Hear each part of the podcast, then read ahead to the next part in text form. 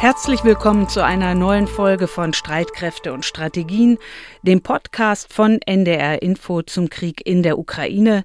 Es ist Dienstag, der 24. Januar 2023. Heute, vor elf Monaten, hat Russland die Ukraine angegriffen.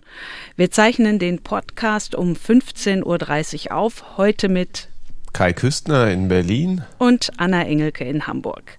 In dieser Folge geht es um drei Themen. Wir werfen einen Blick zurück darauf, wie Deutschland in der Vergangenheit mit Russland umgegangen ist, was war falsch, was soll künftig anders laufen. Wir beschäftigen uns mit der Lage der Wirtschaft in der Ukraine, jetzt nach elf Monaten Krieg und schauen dabei auch auf das Thema Korruption.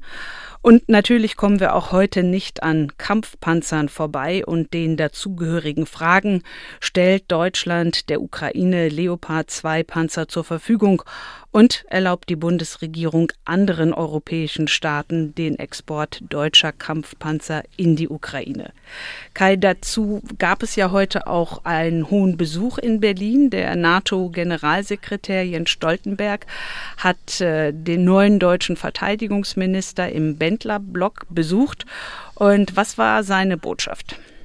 Tja, Jens Stoltenberg hat eigentlich genau das getan, was wir von zahlreichen Militär- und Verteidigungsexperten in den letzten Tagen immer wieder gehört haben. Er warnt nämlich vor dem Trugschluss, dass dieser Krieg für die Ukraine unaufhaltsam in die richtige Richtung laufe und er warnt vor allem davor, Russland zu unterschätzen.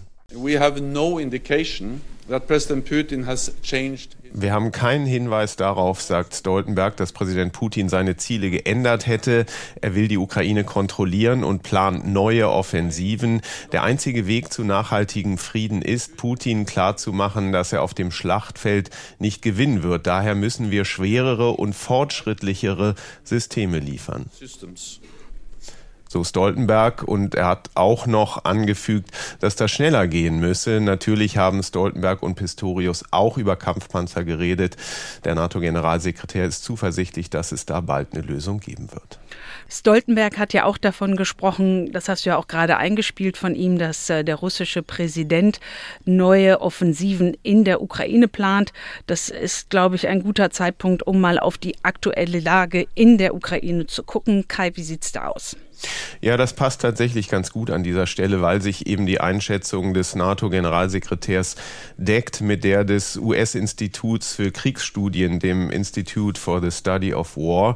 Und die schreiben in ihrem aktuellen Briefing und halten das auch für glaubwürdig unter Berufung auf den ukrainischen Militärgeheimdienst, dass dort mit einem Angriff Russlands im Frühling oder Frühsommer dieses Jahres gerechnet wird. Es gebe, heißt es da, Anzeichen dafür, dass sich russische Truppen in Vorbereitung auf eine große Offensive in den Gebieten Donetsk und Luhansk im Osten der Ukraine neu formieren würden. Was weiter für unwahrscheinlich gehalten wird, ist ein Angriff auf den Norden der Ukraine von Belarus aus zum Beispiel oder auch im Süden des Landes. Ansonsten aber muss man sagen, wirklich nennenswerte Bewegung an der Frontlinie gibt es eigentlich nicht. Ich will aber auch noch hinweisen auf Meldungen aus Russland, genauer von einer unabhängigen Menschenrechtsorganisation, die berichtet, dass die Söldnertruppe Wagner offenbar Probleme hat, weil sie sich bei der Rekrutierung so stark auf das Anwerben von Gefangenen verlassen hat. Von den 50.000 Angeworbenen befänden sich nur 10.000 an der Front, heißt es da, und zwar wegen hoher Verlustraten oder auch weil so viele desertiert seien ist ein bisschen schwer dafür unabhängig eine Bestätigung zu bekommen, aber das äh, Institut für Kriegsstudien hält das durchaus für plausibel. Jetzt aber, Anna, zurück zu den Kampfpanzern, unserem ja, Lieblings- und Dauerthema wo er der NATO-Generalsekretär sagt, er sei zuversichtlich, dass es bald eine Lösung gebe. Und es scheint ja auch ein bisschen was zu passieren. Also es macht jedenfalls den Eindruck, als bewege sich etwas in Berlin bei der Bundesregierung. Das heißt vor allem bei der SPD und beim Bundeskanzler. Die Grünen und die FDP, die anderen beiden Koalitionspartner, sind ja sowieso dafür, der Ukraine Leopard 2 zur Verfügung zu stellen. Verteidigungsminister Boris Pistorius sagte heute bei seinem Besuch von Herrn Stoltenberg, bald lägen ja die Informationen vor, die er in seinem Haus vergangenen Freitag in Auftrag gegeben hatte, also wie viele Leopard 2 Kampfpanzer insgesamt verfügbar seien und dann nicht nur bei der Bundeswehr, aber auch bei der Industrie. Und diese Bestandsaufnahme, die stehe jetzt kurz vor dem Abschluss und sie sei auch die Voraussetzung dafür, dass die Bundeswehr schnell handlungsfähig sei, ausbilden könne und die Verbände dann auch schnell verlegen könne, wenn so die Einschränkung von Pistorius, wenn denn ein Jahr komme. Und auch ein Regierungssprecher in Berlin war am Montag schon etwas gesprächiger bei dieser Frage nach den Kampfpanzern, als das sonst war. Er das sagt, ist mir auch aufgefallen. Ja. Nein, es war ja wirklich so, dass äh, üblicherweise gab es da ja immer keine Antwort drauf. Und äh, jetzt sagte der Regierungssprecher, dass er es nicht ausschließe, dass sie Leopardpanzer schicke. Sie seien nur noch nicht entschieden. Interessant finde ich in dem Zusammenhang noch etwas anderes. Der deutsche Verteidigungsminister hat ja heute explizit darauf hingewiesen, dass die anderen europäischen Staaten mit Leopardpanzern schon einmal damit beginnen könnten, ukrainische Soldaten an den Leopards auszubilden. Er habe, so Pistorius, die Partnerländer dazu ausdrücklich ermuntert. Ich habe den Eindruck, da ist wirklich eine Menge in Bewegung und da kommt bald eine Entscheidung. Die Ungeduld bei den europäischen Partnern ist ja groß, vor allem in Polen. Die polnische Seite hatte ja angekündigt, bei der Bundesregierung diesen nötigen Antrag auf den Export von Leopard 2 Kampfpanzern zu stellen. Und das ist jetzt mittlerweile auch passiert. Genau, das ist passiert. Die äh, Polen haben den Antrag gestellt, offiziell heute, und zwar 14 der polnischen Leopard 2 Kampfpanzer in die Ukraine reexportieren zu dürfen. Und damit hält natürlich Polen auch den Druck auf die Bundesregierung aufrecht. Ähm, man muss schon sagen, wenn man so auf die vergangenen Wochen guckt, dann gehört Polen zu den lautesten Kritikern dort Deutschlands. Und dazu muss man dann auch wissen, in Polen ist Wahlkampf. Gerade die Politiker der Regierungspartei PiS machen oft Wahlkampf mit kritischen Äußerungen gegenüber Deutschland. Und ich habe über die Leopard 2 Panzer und einen möglichen europäischen Panzerverbund mit Raphael Loss gesprochen. Er gehört zur Denkfabrik European Council on Foreign Relations und er sieht im polnischen Wahlkampf Wahlkampf ähm, nur einen Grund für die doch recht laute Kritik aus Polen. Sicherlich spielt da immer auch Innenpolitik eine Rolle in Warschau. Das soll aber nicht darüber hinwegtäuschen, dass da tatsächlich enorme Enttäuschung auch besteht, dass Deutschland weder artikuliert, was die Strategie ist, noch ob und wann eine Entscheidung in irgendeine Richtung fallen könnte, weil dann kann man sich aus der Perspektive anderer potenzieller Partner überlegen, wie man darauf reagiert. Und nicht nur in Polen wird das bisherige deutsche Zögern kritisch gesehen, auch in anderen Ländern, zum Beispiel in den drei baltischen Staaten, die sich ja von Russland besonders bedroht fühlen, oder auch in Großbritannien. Dort herrscht Unverständnis über Deutschland. Vor vergangenes Wochenende sind die Briten ja vorgeprescht mit ihrem Angebot, 14 ihrer älteren Challenger 2 Kampfpanzer an die Ukraine zu schicken. Und Raphael Loss von der Denkfabrik European Council on Foreign Relations sieht die Verantwortung für diese ungute Situation in dem Verhalten der Bundesregierung, das Verhalten, das einige ja zögerlich nennen und andere besonnen. Raphael Loss. Dieses politische Niemandsland, in dem wir uns gerade mit dieser Frage befinden. Das ist das, was, glaube ich, politisch so und diplomatisch Porzellan zerschlägt und Vertrauen in, in Deutschland als ja eigentlich verlässlicher Partner in der NATO-Allianz und in der Europäischen Union produziert verlässlicher Partner. Äh, Raphael Loss sagt es. Äh, Deutschland ist ja an sich ein verlässlicher Partner und wir haben ja auch schon häufiger hier in dem Podcast gesagt, dass Deutschland nach den USA und gleich auf mit Großbritannien die meisten Waffen an die Ukraine liefert. Ne, die Flugabwehrpanzer Gepard, das moderne Flugabwehrsystem Iris-T, die Panzerhaubitze 2000 und am Montag hat die Bundeswehr jetzt ja auch noch begonnen, das ähm, sehr wertvolle und effektive effektive Flugabwehrsystem Patriot aus Mecklenburg-Vorpommern Richtung Ukraine zu verlegen. Also das soll auch bei aller Kritik, die es jetzt an der Bundesregierung gibt, nicht untergehen. Gleichzeitig wundere ich mich ja, persönlich ähm, immer mal wieder über die Klage, gerade von Seiten des Kanzleramtes, dass man jetzt so kurz nach der Schützenpanzerentscheidung, also den Marder der Ukraine zu liefern, jetzt schon wieder gedrängt werde, auch äh, Kampfpanzer äh, in die Ukraine zu schicken, wo es ja eigentlich doch so ist, dass man über die Leopard 2 seit Monaten redet. Also diese Idee des Europäischen Panzerverbunds eben aufgebracht damals vom European Council on Foreign Relations, die gibt es ja schon seit September. Deshalb die Frage, warum ist da eigentlich so wenig passiert? Ja, das fragen sich die Experten auch. Das waren ja äh, drei vor allen Dingen, die vom European Council on Foreign Relations das vorgeschlagen hatten. Und zwar, dass die 13 europäischen Länder äh, sich zusammenschließen, die über den Leopard 2 verfügen und jeweils dann einige davon an die Ukraine liefern, sozusagen als Gesamtleistung. Leopard 2 eigne sich dafür besonders gut, so sind die Sicherheitsexperten überzeugt, weil diesen Kampfpanzer eben viele viele Länder besitzen und weil er auch noch produziert wird. Und zwar in Deutschland. Und dann könnten von dort auch die Ersatzteile kommen. Von dort könnten die Leopardpanzer oder dort könnten die Leopardpanzer instand gesetzt werden. Neue Panzer könnten dort auch gefertigt werden. Also es hängt ja, wenn man Panzer schickt, auch noch eine riesige Kette daran, was alles noch äh, gemacht werden muss, wenn man auf die Logistik schaut und auf Ersatzteile und all auf dieses. Und das ist halt beim Leopard besser möglich als bei jedem anderen Kampfpanzer, der zur Verfügung steht, zum Beispiel der britische Challenger oder der französische Leclerc, aber auch der amerikanische Abrams. Und Raphael Loss ist einer der drei, die diese Idee mit dem Europäischen Panzerverbund hatten. Und er sagt, bei diesem Panzerverbund gehe es halt nicht nur darum, einmal eine bestimmte Zahl an Leopard 2 in die Ukraine zu liefern, sondern darum, eine nachhaltige Versorgung der Ukraine mit Kampfpanzern aufzubauen, also zum Beispiel auch Logistikketten.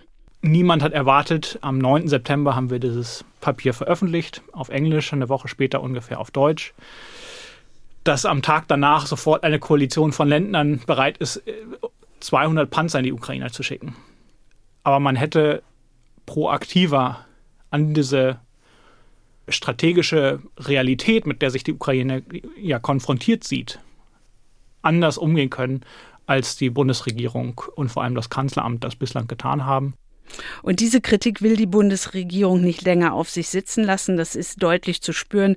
Vor allem der neue Verteidigungsminister Boris Pistorius scheint seit seinem Amtsantritt in der vergangenen Woche die Aufgabe übernommen zu haben, das Verhalten der Bundesregierung mehr zu erklären, zumindest wesentlich mehr, als wir das bislang gewohnt waren.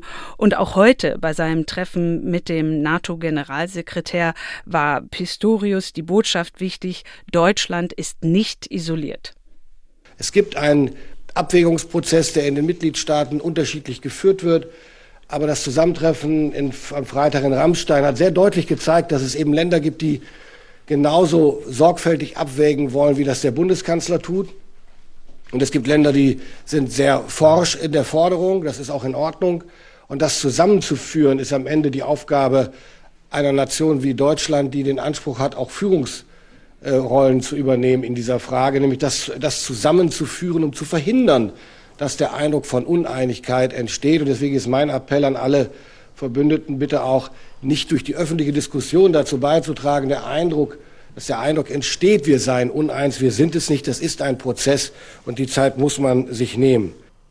Fand ich interessant, weil Pistorius ja da gleich äh, definiert hat, wie er sozusagen die deutsche Führungsrolle ähm, auslegen will. Wir müssen auch kurz auf die USA gucken, Anna. Ähm, die spielen ja eine große Rolle bei der Frage, ob Deutschland eigentlich eigene Leopard 2 schickt, oder? Ja, der Kanzler verweist ja immer darauf, er will keinen Alleingang und damit meint Scholz vor allem nicht ohne die USA. Jetzt kommt auch noch hinzu, so manchmal nicht ohne Frankreich, aber es sind schon die USA auf äh, Washington liegt sein Hauptaugenmerk auf der Absprache mit US-Präsident Biden. Und äh, der Kanzler möchte gerne, dass die USA ihren Kampfpanzer M1 Abrams nach Europa schicken, damit äh, Deutschland da sich im Konzert befindet mit den Amerikanern. Und dieses Drängen von Scholz nach dem Abrams, das fällt natürlich auch den anderen europäischen Partnern auf. Und die könnten das und empfinden es auch zum Teil nicht unbedingt als Vertrauensbeweis Deutschlands den Europäern gegenüber. Aber auch in den USA wird es offenbar nicht gerne gesehen, dass jetzt aus Berlin, aus Deutschland vom Kanzleramt ähm, so viel Druck kommt. Bislang sind die USA zurückhaltend ihre Abrams-Kampfpanzer nach Europa und in die Ukraine zu schicken. Das hat zum einen tatsächlich militärisch praktische Gründe. Der Abrams ist äh, sehr viel schwerer als der Leopard 2. Er verbraucht viel Sprit, üblicherweise Kerosin, da haben wir auch schon hier drüber gesprochen. Er kann aber auch mit Diesel fahren. Darauf haben uns Hörer hingewiesen und damit haben sie auch recht. Ähm, er verbraucht aber einfach sehr viel mehr als der Leopard 2 und damit bleibt auch der ganze Betrieb des eine logistische Herausforderung und auch mit Blick auf die Ausbildung der ukrainischen Soldaten auf den Panzern, die Ersatzteile, die rangeschafft werden müssen, die Wartung. Also da gibt es einige militärische praktische Gründe, die gegen den Abrams sprechen. Und ähm, zum anderen scheint es auch so zu sein, die, die Haltung in der US-Regierung in Washington, ähm, dass sie auch noch aus einem anderen Grund zurückhaltend sind. Und zwar, dass in Washington durchaus gerne mal gesehen würde, dass bei dem Ukraine-Krieg, wo ja bislang vor allen Dingen die USA vorangegangen sind, dass auch die Europäer mal etwas gemeinsam auf die Beine stellen würden und sei es dann halt ein Panzerverbund, ein Verbund der Leopard Leopard-2-Panzer, die aus äh, einem gut Dutzend äh, europäischen Ländern kommen. Und es kann aber dennoch sein, dass obwohl bislang die USA sich nicht darauf einlassen wollen, Abrams zu schicken, dass sie das vielleicht doch noch tun, vielleicht auch eine geringe Zahl oder auch vielleicht etwas Alternatives, was gleichwertig gesehen werden kann, um eine Lösung mit Deutschland zu erreichen. Und ähm, das erinnert mich so etwas an das Ringen, jetzt gerade um die Kampfpanzer Abrams und Leopard 2, erinnert mich auch da, an das Ringen von Olaf Scholz äh, mit der US-Regierung damals um Nord Stream 2, inwieweit diese Pipeline in Betrieb genommen werden kann oder nicht. Und da sind wir dann bei dem Thema Umgang mit Russland. Und äh, das zeigt ja, dass das nicht erst seit ein paar Wochen uns und seit jetzt elf Monaten seit dem Angriff der Russen auf die Ukraine sehr beschäftigt, sondern ähm, dass das ja einfach schon lange ein Thema ist, äh, mit dem die Bundesregierung, die Bundesregierungen zu tun haben. Und ähm, du, Kai, hast dazu einiges recherchiert. Ja, es war nicht nur Olaf Scholz, der gerungen hat, auch Angela Merkel viele Jahre ähm, vor ihm ich durfte als Korrespondent für die EU, für die NATO ziemlich nah miterleben, wie ja eigentlich spätestens seit der Annexion der Krim 2014 die Osteuropäer einen viel robusteren Umgang mit Russland angemahnt haben, die auch vor Putin gewarnt haben.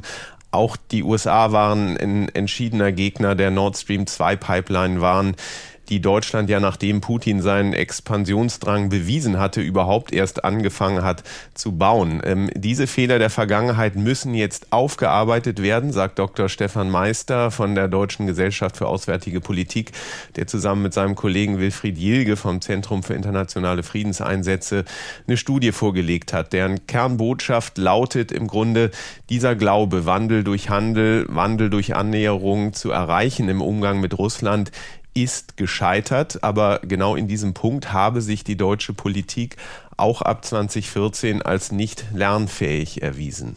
Die Sowjetunion war eine Status Quo-Macht, die wollte im Prinzip Anerkennung ihres Einflussraumes, während Russland äh, unter Putin eine Macht ist, die revisionistisch ist, die im Prinzip Gebiete, die sie verloren hat mit dem Zerfall der Sowjetunion, wieder zurückerobern möchte. Das sehen wir jetzt im Prinzip gerade aktuell in der, im Fall der Ukraine. Und wenn Sie so einem, ähm, gegenüber so einem Regime oder so einer Regierung ähm, Angebote machen, immer wieder Dialogangebote machen, selbst wenn wir eine Aggression haben wie 2014, Annexion der Krim, äh, den Krieg im Donbass, und man dann dann trotzdem sozusagen, wir müssen Dialog machen, wir wollen nicht eskalieren, dann laden sie im Prinzip so ein Regime ein, um weitere Aggressionen zu begehen. Das sagte mir Stefan Meister im Interview und der geht sogar so weit, dass er zu der Schlussfolgerung kommt, mit diesen verhaltenen Signalen habe Deutschland auch Moskau sozusagen dazu eingeladen, den großen Krieg in der Ukraine zu beginnen letztlich. Nicht, dass das die Hauptursache war, aber in Moskau hatte man immer das Gefühl, die Deutschen, ähm, die werden am Ende immer opportunistisch agieren und die werden immer wegen dem billigen Gas, wegen den Ressourcen ähm, dann am Ende versuchen, dass das nicht zu weit eskaliert. Das sind ziemlich klare Worte.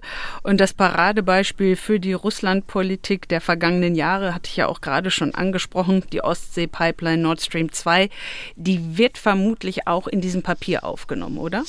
Ja, die ist ja auch wirklich gegen den geballten Widerstand der Ukraine, der USA, Polens, des Baltikums, der Skandinavier, der EU-Kommission äh, durchgeboxt worden und hat die Energieabhängigkeit von Russland eigentlich nochmal erhöht. Jetzt kann man zwar auch wieder nicht sagen, dass es gar keinen Druck auf Moskau gab von deutscher Seite. Es war auch mit dafür verantwortlich, die Bundesregierung, dass Russlands Sanktionen, die Wirtschaftssanktionen gegen Russland nach 2014 immer wieder verlängert wurden. Aber der Kern der deutschen Politik war doch, wir orientieren uns an wirtschaftlichen Interessen. Wir brauchen dieses billige Gas auch, um die Energiewende hinzubekommen. Und dem wurde alles andere eigentlich untergeordnet. Und das lief letztlich einer Sicherheitsstrategie dann auch zuwider. Nun ist ja aber einiges passiert, gerade in den vergangenen Tagen. Die SPD hat ein Papier erarbeitet, mit dem sich die Partei außen- und sicherheitspolitisch neu aufstellt.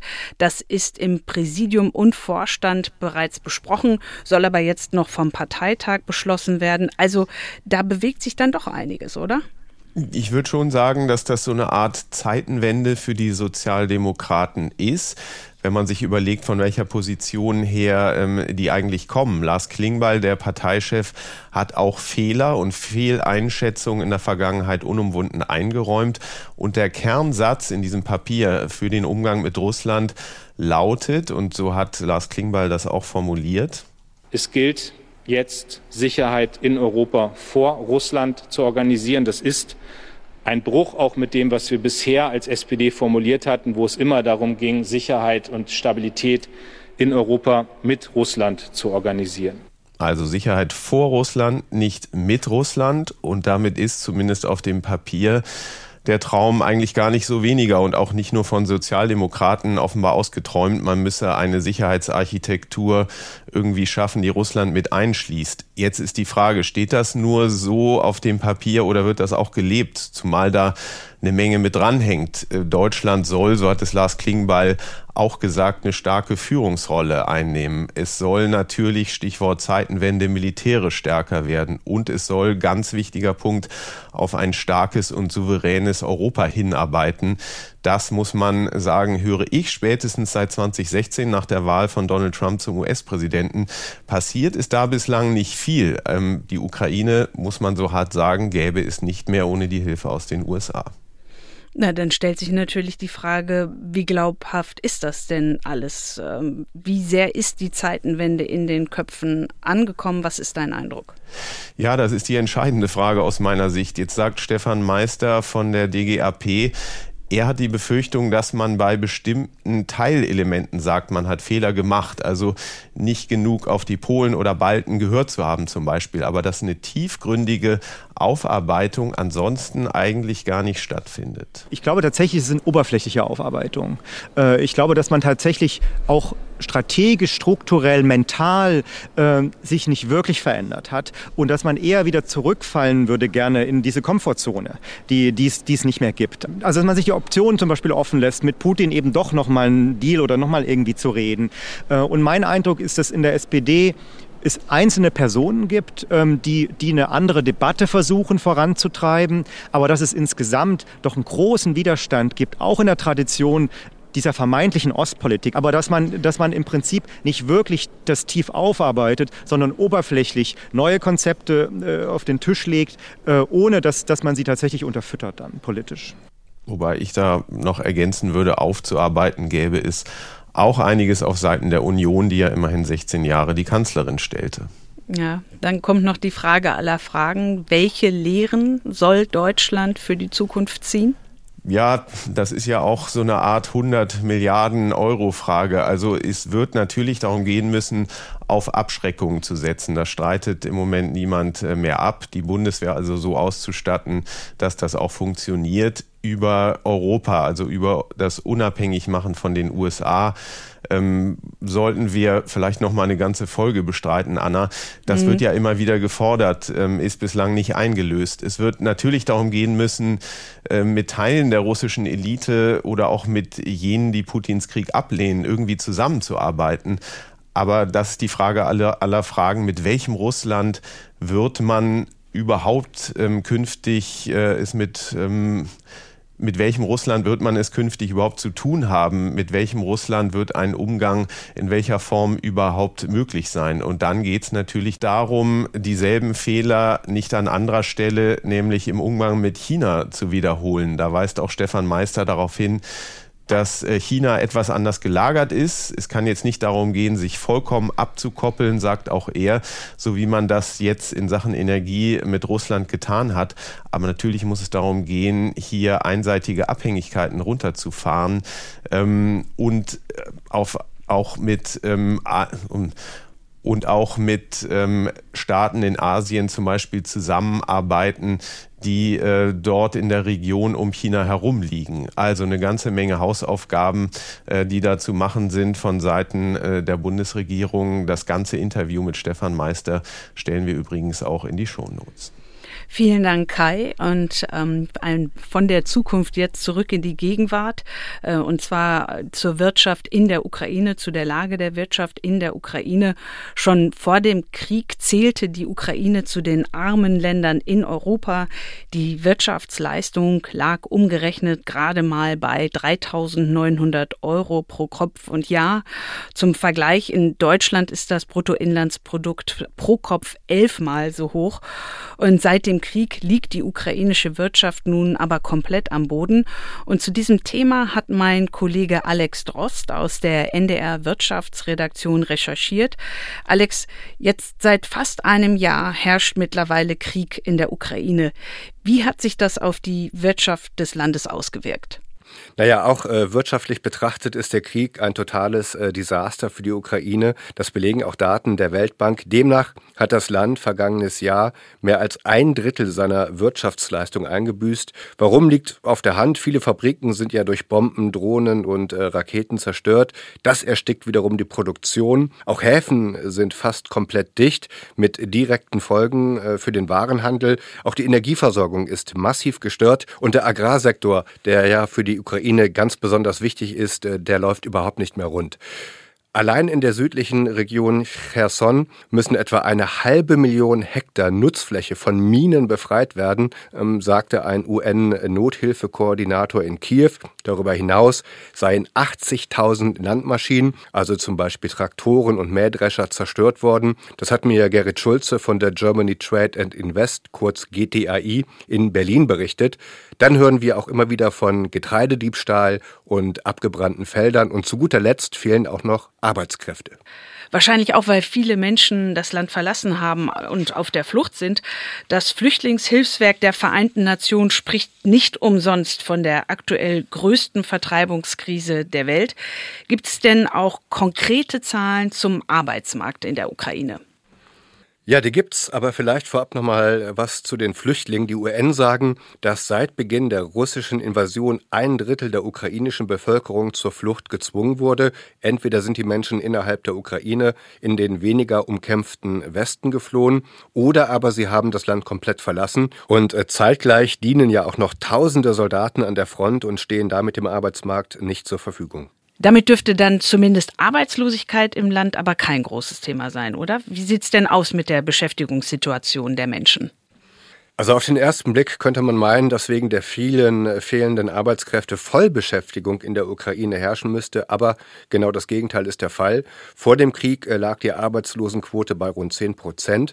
Jetzt ist etwa ein Drittel der Menschen ohne Job. Ich habe ja eben schon die Fluchtwelle Richtung Westen angesprochen. Das heißt aber nicht, dass im Westen der Ukraine auch alle Arbeit finden können. Und äh, dann gibt es ja auch noch die Menschen, die arbeiten wollen, aber nicht können, weil zum Beispiel Fabriken mittlerweile in Schutt und Asche liegen oder weil schlichtweg die Energie fehlt, um die Produktion am Laufen zu halten. Über das Thema Energie habe ich auch mit Gerrit Schulze von der GTAI gesprochen und er hat mir die Situation in der Ukraine so geschildert. Diese Zerstörung der Energieinfrastruktur führt eben dazu, dass wir jetzt eine sehr instabile Stromversorgung in der Ukraine haben. Die Ukraine kann eigentlich jetzt ihren Bedarf nicht mehr selbst decken. Das ist insofern auch für die Ukraine tragisch, als dass sie ja gehofft hatte, dass sie ein wichtiger Energieexporteur werden könnte für die Europäische Union. Sie ist ja seit, seit Anfang 2022 mit dem europäischen Stromnetz verbunden, mit dem NZOE-Netz.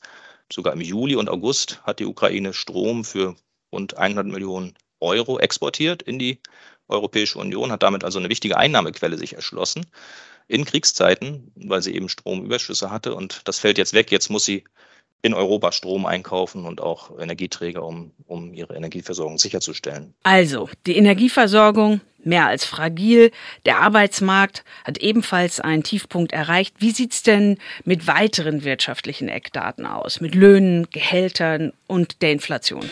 Ja, die Reallöhne sind um ein Viertel eingebrochen. Gleichzeitig ist die Inflation auf 30 Prozent gestiegen. Warum das so ist, hat mir Klaus-Jürgen Gern vom Institut für Weltwirtschaft in Kiel erklärt. Zum einen sind ja durch den Krieg viele Waren in der Ukraine knapp geworden. Dazu kommt, dass die Landeswährung stark abgewertet wurde, was wiederum Importe dramatisch verteuert hat. Und das alles sind Zutaten für eine Inflation. Und Besserung ist wohl erstmal nicht in Sicht, meint Klaus-Jürgen Gern vom IFW in Kiel der die wirtschaftlichen Auswirkungen des Krieges in drei Phasen unterteilt. In unmittelbaren Beginn des Krieges waren große Teile des Landes praktisch in Schockstarre und äh, ja auch von Kriegshandlungen betroffen. Da ist ein massiver Einbruch gewesen. Dann gab es im Sommer eine Phase, wo dann immer größere Teile des Landes zu einer gewissen Normalität zurückkehrten. Ab Juli dann ja auch wieder Exporte möglich waren von Getreide über die Häfen. Und jetzt äh, in den vergangenen Wochen und Monaten ist mit gezielten Angriffen auf die Infrastruktur wieder eine Verschlechterung der Rahmenbedingungen für die Wirtschaft da, die doch erheblich ist und eben auch Teile der Wirtschaft in Mitleidenschaft zieht, die bislang noch vergleichsweise ungestört arbeiten konnten. Experten sind sich ja einig, dass die Ukraine ohne Hilfe aus dem Westen weder militärisch noch wirtschaftlich überleben kann. Gibt es denn irgendetwas, was die Ukraine von innen heraus machen kann, um einen Kollaps zu verhindern? Ja, das kann sie auf jeden Fall. Das Thema Korruption muss die Ukraine unbedingt angehen, äh, bevor sie mit Investoren und auch öffentlichen Geldgebern im großen Stil rechnen kann. Vor dem Krieg war das Urteil von Experten zum Stand der Korruptionsbekämpfung in der Ukraine vernichtend ausgefallen. Im Index von Transparency International lag das Land auf Platz 122 von 180. Nur in einem Land auf dem europäischen Kontinent sah es noch schlechter aus, und das war in Russland. Aber es tut sich schon was, sagte mir Stefan Kägebein vom Ostausschuss der deutschen Wirtschaft. Es gibt ja in der Ukraine eine sehr lebendige NGO-Szene, auch im, im, Bereich sozusagen Antikorruption, die auch äh, wirklich hingucken und Fortschritte verlangen und das in den letzten Jahren auch äh, gut gemonitort haben. Die sagen, wir brauchen gute Strukturen, die darauf vorbereitet sind, diese großen Mengen an Geld, die da kommen, gut verarbeiten zu können. Aber ich habe den Eindruck, dass das auch wirklich angekommen ist und als Thema gesehen wird, auch in der ukrainischen Regierung. Also nicht nur in dieser äh, NGO-Szene, zumal jetzt die Ukraine natürlich mit dem EU-Beitrittsprozess ja selbst sagt, wir wollen da compliant werden mit dem EU-Recht, mit den Regulierungen. Die Weichen sind gestellt, sage ich mal, und die politische Erkenntnis ist da. Ähm, aber es wird, glaube ich, nicht, nicht einfach werden. Ne? Immerhin ist da sehr viel Geld im Spiel. Seit Kriegsbeginn hat die EU der Ukraine nach eigenen Angaben fast 20 Milliarden Euro ausgezahlt. Die Militärhilfe ist da nicht mitgerechnet. Das Geld soll äh, Kiew helfen, einen äh, Staatsbankrott abzuwenden und laufende Kosten zu decken, etwa Löhne und Renten auszuzahlen und ähm, Verkehrsverbindungen am Laufen zu halten. Und für dieses Jahr hat die EU ein Kreditpaket im Umfang von ebenfalls knapp 20 Milliarden Euro in Aussicht gestellt. Das Geld fließt nach Darstellung der Kommission, aber wirklich nur dann, wenn Kiew bestimmte Anforderungen erfüllt, auch bei der Korruptionsbekämpfung. So, Aber leider grätscht in diesem Prozess offenbar ein handfester Korruptionsskandal. Im Zuge dessen sind heute fünf Gouverneure und vier Vizeminister ihrer Ämter enthoben worden, wie die Regierung in Kiew mitteilte. Zuvor war bereits bekannt geworden, dass der stellvertretende Leiter des äh, ukrainischen Präsidialamts und der stellvertretende Generalstaatsanwalt aus ihren Ämtern scheiden. Dieser Entlastungswelle ging eine Reihe von Korruptionsskandalen um Schmiergelder, die Veruntreuung von Hilfsgeldern sowie das Zuschanzen Finanzen von Bauaufträgen und Luxusreisen voraus. Präsident Zelensky versucht jetzt offenbar mit einem offensiven Rundumschlag den Imageschaden irgendwie noch zu minimieren. Der entsprechende Vizeminister musste bereits zurücktreten und das Thema steht ganz oben und ist auch dort angekommen. Das sehen wir daran, dass Präsident Zelensky sogar in einer seiner täglichen Videoansprachen über die Fälle gesprochen hat und er will entschlossen gegen das Fehlverhalten im Staatsapparat vorgehen. Das Center for Economic Policy Research in London warnt, äh, die Ukraine sei durch den Krieg derart geschwächt, dass sie die Mittel für ihre militärische Verteidigung wahrscheinlich bald nicht mehr aufbringen kann. Wie kann dieser Kollaps abgewendet werden? Ja, die Studie rät der Regierung in Kiew dringend äh, zu drastischen Maßnahmen, also zum Beispiel dazu, Steuerschlupflöcher zu schließen, Luxus höher zu besteuern und die bisher mit 18 Prozent niedrigen Lohn- und Einkommensteuern äh, zu erhöhen. Auch das sind alles Dinge, die die Regierung in Kiew von innen heraus, also auch ohne Hilfe aus dem Ausland umsetzen kann. Alex, jetzt haben wir viel darüber gesprochen, was alles zerstört wurde, am Boden liegt und noch zu tun ist. Gibt es denn etwas, was trotz des Krieges noch funktioniert? Zum Glück ja. Also dazu zählt der IT-Sektor, der immer noch floriert. Die Branche hat vergangenes Jahr sogar mehr Umsatz gemacht als noch im Jahr vor dem Krieg. Das hat mir der Ostausschuss der deutschen Wirtschaft berichtet. Aber äh, auch vieles um das Thema Baustoffe funktioniert, wenig überraschend, auch immer noch recht gut. Und positiv sei auch, dass Banken, Gerichte äh, und Behörden im Land immer noch weitgehend arbeitsfähig sind. Und alle, mit denen ich gesprochen habe, sind unglaublich überrascht davon, wie optimistisch und hoffnungsvoll die Menschen in der Ukraine Ukraine immer noch sind. Wenn wir mal auf unsere Wirtschaft schauen und äh, deren Möglichkeiten der Ukraine jetzt zu helfen, was ist da möglich? Ja, das fängt zum Beispiel bei Sachspenden an. Nehmen wir mal die Generatoren, äh, geht über die Unterstützung äh, bei Lieferengpässen bis hin zur Hilfe bei der Integration von ukrainischen Flüchtlingen in den deutschen Arbeitsmarkt. Was aber so gut wie gar nicht geht, ist, in die Ukraine zu investieren. Denn äh, kein privater Geldgeber und keine Bank dürfte heute Geld für neue Büros oder Fabriken in die Hand nehmen, wenn morgen die Vernichtung durch einen Raketeneinschlag droht. Das ist ganz klar. Der Bund, die EU und die Weltbank, die arbeiten arbeiten allerdings schon an Lösungen, um eben Investitionen gegen Kriegsschäden abzusichern. Noch aber erwartet die Weltbank einen dramatischen Anstieg der Armut in der Ukraine. Der Anteil der Menschen unter der nationalen Armutsgrenze werde auf annähernd 60 Prozent steigen, heißt es in einer Länderanalyse zur Ukraine. Vielen Dank, Alex, für diesen Überblick. Ich habe heute noch einen anderen Tipp von einem Ukrainer bekommen, wie man die Wirtschaft dort unterstützen kann. Und zwar, indem man beim Einkaufen auf ukrainische Produkte achtet. Das habe ich bisher noch nicht gemacht, aber ich wollte jetzt mal damit anfangen. Das war Streitkräfte und Strategien für heute. Wir freuen uns über Ihr und euer Feedback. Schreiben Sie, schreibt ihr uns gerne an streitkräfte.ndr.de. Streitkräfte mit AE. Wir sagen Tschüss und wir das sind Kai Küstner und Anna Engelke. Diesen Podcast könnt ihr gerne abonnieren, um keine Folge zu verpassen, zum Beispiel in der ARD Audiothek. Dort ist auch die neue Folge von Amerika, wir müssen reden. Ingo Zamperoni und Jiffer Bourguignon sprechen unter anderem darüber, warum die USA keine Abrams-Panzer schicken wollen.